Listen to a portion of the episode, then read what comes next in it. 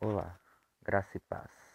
Sou Jonas Martins, de Homens em Missão, de Cristo Centro, Pirituba. Dia 3. Josué versus o enganador.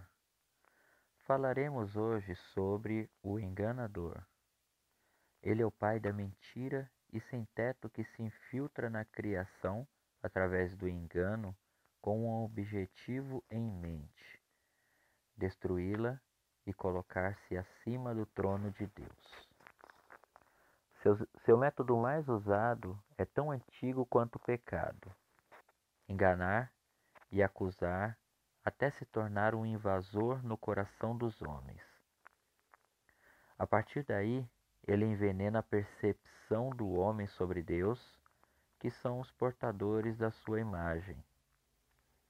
Veja o que está escrito em Gênesis capítulo 3, versículos de 1 a 5. Ora, a serpente era o mais astuto de todos os animais selvagens que o Senhor Deus tinha feito. E ela perguntou à mulher: Foi isto mesmo que Deus disse? Não comam de nenhum fruto das árvores do jardim? Respondeu a mulher à serpente: Podemos comer do fruto das árvores do jardim.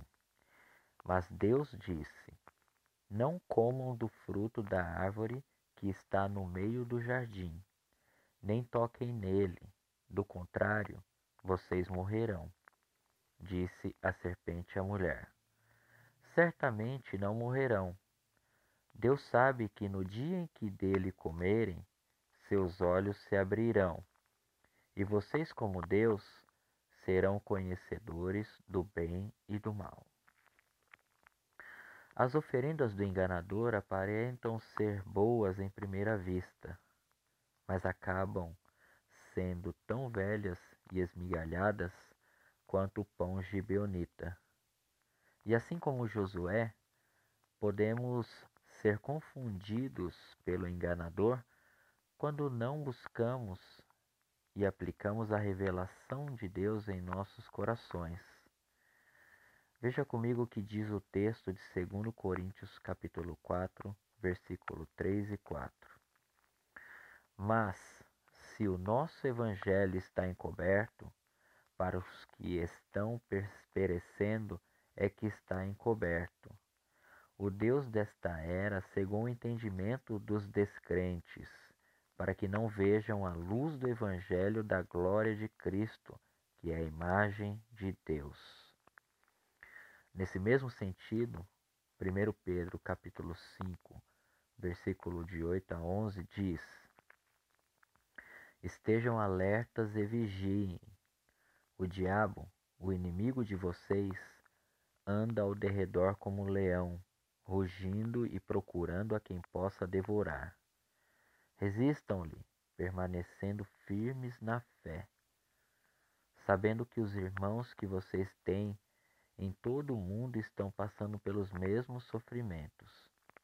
O Deus de toda graça, que os chamou para a sua glória eterna em Cristo Jesus, depois de terem sofrido por pouco tempo, os restaurará, os confirmará, os fortalecerá e os porá sobre firmes alicerces. A ele seja o poder para todos sempre. Amém. Portanto, a nossa luta nunca será contra a carne nem contra o sangue, mas contra o enganador e seus demônios, que tentam nos acusar o tempo todo. Veja bem, se você recebeu a salvação, entendendo que Cristo é Senhor da sua vida, não há condenação para você a partir de então, pois agora você é justificado por Jesus. Se você entendeu, ore comigo assim: Senhor Deus, não permita que eu seja levado por aparência, pois a tua palavra é minha fonte fundamental. Ela é quem me revela quem tu és em mim.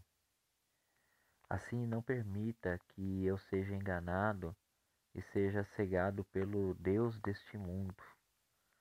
mas brilha em mim a tua luz que é Cristo, para que eu veja e caminhe em direção ao teu reino. Amém. Deus os abençoe.